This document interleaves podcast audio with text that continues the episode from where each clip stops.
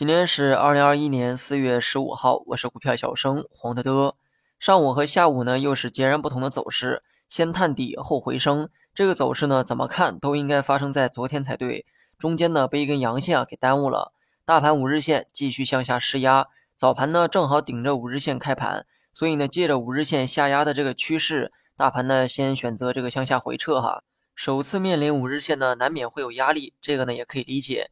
但是盘中跌幅呢，的确是有点超预期，因为最大跌幅呢超出了前两天的最低点，这意味着趋势上又回到了下跌通道。但市场呢可能也意识到了这一点，午后呢就开始慢慢的收回跌幅，收盘时呢留下了希望的种子，一条大长腿。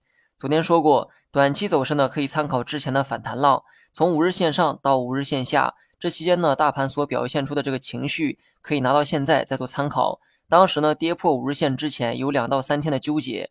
这期间呢，指数的高度啊没有发生什么变化。那么相同的情况呢，你也可以拿到今天做一个参考，只不过走势啊给反了过来，但是呢并不影响你的参考。当时的大盘在五日线之上，五日线起的是支撑作用；如今呢，大盘在五日线之下，五日线起的是阻力作用。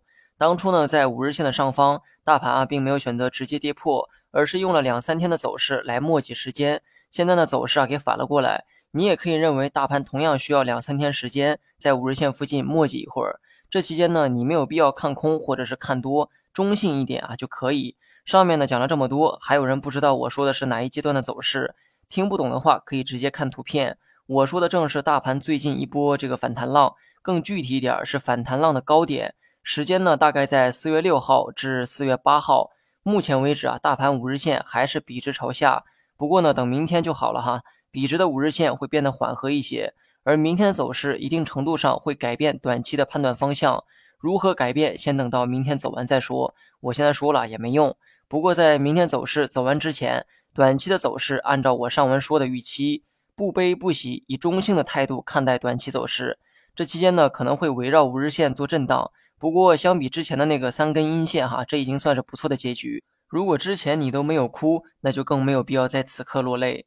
好了，以上全部内容，下期同一时间再见。